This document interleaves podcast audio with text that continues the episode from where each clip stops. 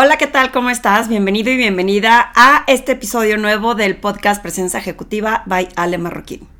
Hoy vamos a estar hablando de la voluntad o el rechazo al cambio. Y espero que sigas disfrutando estas reflexiones tanto como yo compartirlas con todas estas personas que me escriben y me dicen que les encanta escuchar, porque siempre, siempre, mi mamá inclusive dice que, que si todos los podcasts los hago pensando en ella, porque a todos nos cae el saco eventualmente. Entonces esa es la idea, que eventualmente en algún momento de tu vida estas reflexiones puedan inspirar tu camino profesional. Recuerda que puedes escuchar este podcast en Spotify, en iTunes y que lo puedes ver en YouTube. Y recuerda que también lo puedes compartir con más personas para que pueda inspirar su camino profesional. Y hoy quiero hablar de, la voluntad al cambio, del rechazo, estar o sea, reactivo ante el cambio, ante la posibilidad de, de poder escoger una mejor ruta para ser un mejor profesional. Es complejo, cuando eh, el cerebro humano es bastante complejo y rebuscado y cada quien tiene desde atrás eh, patrones de conducta basados en cómo creció la familia, basados en su entorno, basados en donde este entorno ha hecho que sobrevivamos y cuando digo sobrevivir, eh, yo siempre contaba que cuando me iba a venir de Torreón a México, mi papá me decía, ¿cómo México? Si México es una selva. Y cuando llego a la Ciudad de México entendí a qué se refería con mi papá. Con México es una selva. Mis hijos que ya crecieron aquí, pues pienso que han estado creciendo en este entorno y eh, les falta mucho por aprender y por enfrentarse, porque aunque yo ya tengo casi 31 años aquí, no me dejo de sorprender cómo hay ciertos entornos que son mucho más complejos y mucho más complicados. Súmale a esto tu, tu background, tu, eh, cómo creciste, cómo aprendiste a, a sobrevivir en base a tus valores familiares, en base al entorno que tú tuviste. Y luego te metes a trabajar en ciertas empresas en donde no es todo tan sencillo porque depende de varios factores. Eh, hay personas que a veces le tienen que reportar a varios jefes y eso se vuelve retador. Hay personas que hay un intermediario entre ellos y los jefes y tienen que esperarse a que se presten las condiciones para que pueda fluir mejor las cosas. Pero también hay una disposición personal de la gente a querer ver la posibilidad de mejora en lugar de enfrascarse en todo lo que no se puede hacer, que es una mezcla de reactividad, porque lo que no está en tus manos resolver, ¿para qué nos eh, enrollamos en eso? ¿Y por qué no ver la posibilidad de cambio y de cómo trascender e inspirar a otros a que esto suceda en lugar de ver todo lo negativo cuando no sabemos cómo o cuando no queremos cambiar? Yo siempre he dicho que lo que yo hago es como, la analogía que pongo es como la nutrióloga. Si una nutrióloga es buenísima y te dice cuáles son los alimentos que debes de comer porque esto es lo que más te va a funcionar, pero tú estás eh, en tu mente diciendo, no, bueno, es que yo sí quiero comer huevo, o es que yo sí quiero tomar eh, lácteos, o es que a mí no me quites el pan. Eh, se vuelve complejo que por más buena que sea esta nutrióloga, si tú no haces lo que se te dice, pues no te va a funcionar y no va a haber un impacto positivo. Y muchas veces es... Eh, le echamos la culpa a quien tiene esta posible solución porque no funciona. Cuando el único responsable o la única responsable de que esto suceda somos nosotros mismos. Si yo no sigo al pie de la letra lo que me están sugiriendo, pues muy probablemente no va a funcionar pero es fácil decir eh, es ella o fue lo que me dijo o no estoy de acuerdo con esa persona cuando nos bloqueamos ante la posibilidad de explorar que sí puede suceder. Lo que yo hago es muy similar. Cuando damos sesiones y nos encontramos con, con audiencias que están o sea, reacias al cambio, que no quieren ver la posibilidad de cómo hacerlo y es mucho más fácil, eh, fíjense, lo que es más sencillo como ser humano es quejarte, es voltearle el foco hacia alguien más, que sea justificar lo que tú no puedes porque tu entorno no te lo permite, y, y no ver si todos pudiéramos tener este liderazgo con compasión, que es la persona que tengo frente a mí, es un ser humano como yo. Y este ser humano que es como yo, pues quiere ser feliz como yo, quiere eh, ser, eh, estar eh, en paz como yo, también ha estado triste como yo, también se ha enfrentado a obstáculos y retos y frustraciones como yo, pero cuando lo vemos desde esa perspectiva se hace menos el choque o la confrontación entre personas o de otros departamentos, de otras áreas, o cuando viene alguien, yo me acuerdo hace mucho, en el medio financiero que, que cerré una cuenta y esta cuenta era asesorar a la gente de tesorería y de finanzas para que pudieran invertir mejor. Y constantemente este departamento nos puso los pies. ¿A qué me refiero? Decía que no dábamos buen servicio, que no habíamos alcanzado las tasas que habíamos prometido, porque como había un fee de por medio, ellos decían, eso mejor lo podemos hacer nosotros. Descubrimos en el tiempo que ellos pensaban que, o que creían que nosotros les podíamos o quitar su chamba o que el jefe pareciera, pues para qué los tengo si ellos están haciendo la chamba externa. Eso pasa mucho con los consultores externos. Entonces, cancelaron la cuenta porque es obvio que el jefe o el director, pues se tiene que apoyar de su equipo y es mucho más fácil quedarse con su equipo que tratar de aferrarse a los consultores. Y decimos, no lograron ver la posibilidad de la ayuda mutua que queríamos hacer y nunca nuestra intención fue hacerlos ver como que no estaban haciendo bien su chamba.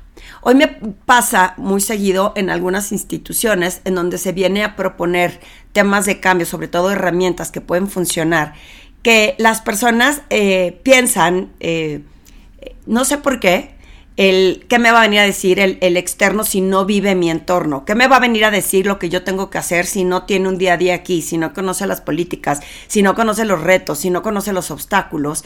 Y entonces hay una, eh, eh, este rechazo al cambio y por ende, pues a lo mejor nuestro discurso va a ser no son buenos, no saben, no lo hicieron bien. Y lo que no podemos ver, o sea, lo que no vemos, yo, yo siempre digo, y a lo mejor suena muy eh, radical, yo agarro mis maletitas y me regreso a mi negocio y vuelvo a, mi entorno y agarro lo que funciona para que funcione en mi negocio y para que le funcione a otras empresas.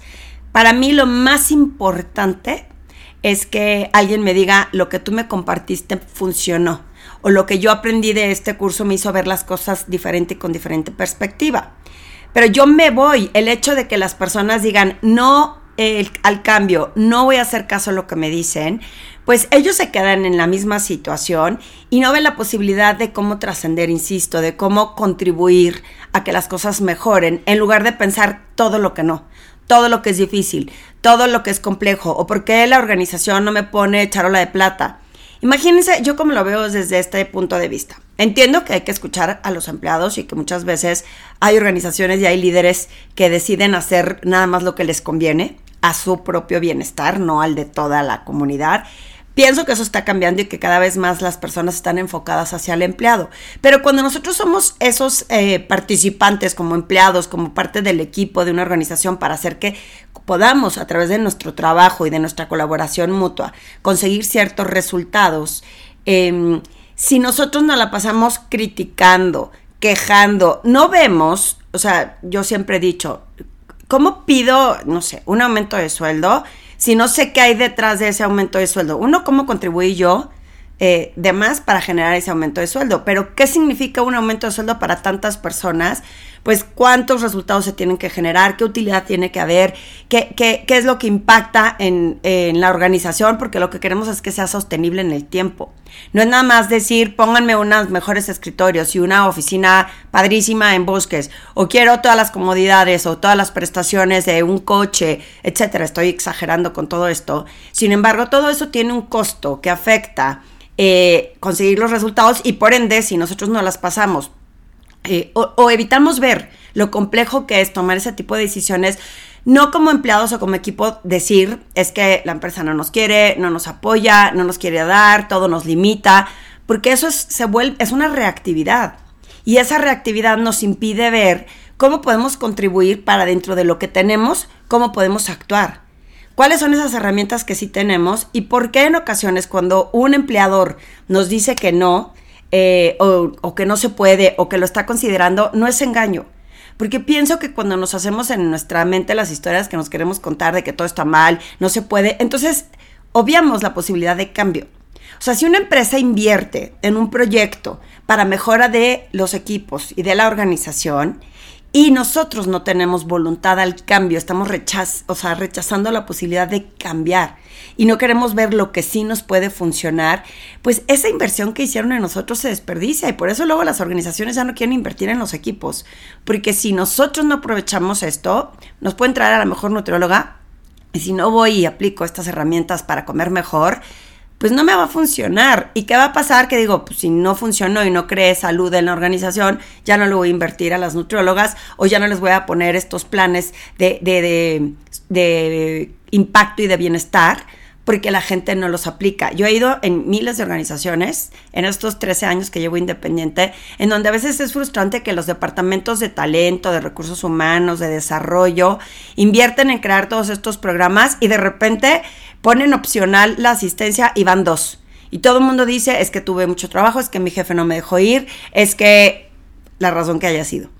Y entonces por eso las organizaciones en ocasiones dicen, ¿para qué invierto si la gente no contribuye? Pero eso sí, ¿cómo nos quejamos? Nos quejamos todo el tiempo de que no nos apoyan, no nos dan, no hay facilidades, no tenemos las herramientas. Es, ¿qué es primero? ¿El huevo o la gallina? Pienso yo que siempre, antes de quejarnos, tenemos que ver que la persona que está frente a mí no está en mi contra. Si estoy en una organización, es porque todos queremos llegar al mismo lugar y queremos trabajar en cohesión, en confianza y en colaboración. Si la organización está poniendo un programa y si tú crees que puede mejorar, levanta la mano educadamente cómo puedes pensar que esto puede mejorar, pero no verlo como un enemigo en casa que te está imponiendo algo cuando la realidad es por tu bien. Yo creo que hay los dos lados, tanto los líderes o los jefes de empresas o los que toman las decisiones de cómo impactar, que en ocasiones olvidan que dependen de sus equipos para conseguir esos resultados. Pero también estoy convencida que hay equipos que no quieren ver la posibilidad de cómo contribuir para el cambio y se permea muy fácilmente la negatividad de la queja se permea porque es, es, un efecto impresionante que necesito, le voy a decir este, a una experta experta o experto en psicología que me diga por qué lo negativo lo magnificamos y lo hacemos casi siempre como la verdad en la boca, en lugar de ver que lo bueno es lo que tendríamos que, que, que, aplicar para multiplicarlo y que se haga un cambio cultural. Em, a mí me gusta pensar que todos somos capaces y responsables de ver lo que sí está en nuestras manos, lo que sí podemos cambiar, lo que sí contribuye a generar un impacto más allá de hacer ruido y de grillar o de hablar mal del otro. Si vamos en silos, que es un tema muy común en muchas organizaciones y cada quien va por su propio eh, impacto, pues olvidamos que necesitamos de otras áreas para consolidar esto, para contribuir a que funcione, para que impacte positivamente y que se hace mucho más pesado el camino cuando voy como en contra. Eh, es, es complejo eh, poder ser objetivo, cuando escuchamos comentarios negativos, tendremos que tener la capacidad y la madurez de decir, oye, ¿por qué no vemos lo positivo que sí me da la organización? ¿O por qué solo hablamos de lo negativo y no hablamos de lo positivo y de lo que podemos tener si todos contribuimos en, en, en pues como eh, en esa dirección? Es bien fácil caer en la negatividad, es bien fácil rechazar el cambio cuando nos damos cuenta que requiere un esfuerzo, sí. Definitivamente, todo reto eh, requiere de un esfuerzo adicional que muchas veces es incómodo. Lo acababa de hablar recientemente. Hay que estar cómodos con la incomodidad. Porque lo que no es fácil, no trae, eh, perdón, lo que es fácil a lo mejor no trae un aprendizaje que me ayude a crecer como profesional, a qué nos enfrentamos y cómo podemos tratar de trabajar en esta inteligencia emocional para evitar que las emociones sean las que nos secuestren y nos cuenten estas historias de terror que nos quieren contar. Hoy quise compartir eh, esto por si estás en un camino en donde se te pida hacer algún cambio, por si es eh, incómodo hacer este cambio, qué tanto lo estás rechazando porque de verdad impacta negativamente y qué tanto estamos siendo reactivos y lo estoy rechazando porque es más fácil. Eso es lo sencillo. Voltear el reflector hacia otros y decir no me gusta, no es bueno. ¿Y, yo cómo contribuyo? ¿De mí qué depende? Eh, ver todo negativo, atacar todo lo que tienes frente con negatividad, nos hace reactivos. Y creo que de nosotros depende ver cuál es esa posibilidad en donde yo contribuí, en lo que sea, en donde quiera que estés, haciendo ciertos cambios para impactar positivamente y dejar una mejor sociedad, una mejor cultura y un mejor entorno para los que vienen, para nuestras generaciones más jóvenes, para nuestros hijos, para que eh, si una empresa no funciona en el tiempo, pues ¿quién me va a dar ese trabajo? Y eso a veces no lo vemos, creemos que nos lo merecemos, no queremos cambiar, queremos que nos lo den por obra divina. Y resulta que si esa empresa no tiene un resultado positivo en el tiempo, pues va a desaparecer y me va a quedar sin chamba. Eh, es difícil, es muy retador, pero creo que con conciencia cada uno de nosotros podríamos ver cómo contribuimos a ese espacio de mejora, de contribución, de, de no tener estas guerras de poder para para querer destacar, sino ver cómo contribuimos con, insisto, voluntad de cambio y, lo que no te sirva no lo tomes, pero no lo agarras personal contra el que te lo dice. Y no rechaces la posibilidad de cambio porque muchas veces es extraordinario lo que puedes descubrir cuando de verdad te abres a la posibilidad, tienes esta mente abierta de posibilidad de cambio. ¿Qué opinas? Eh, cuéntame, escríbeme, dime si te tocó fibras sensibles eh, eh, o, o qué podemos tener este debate y esta discusión para entender cómo puede funcionar.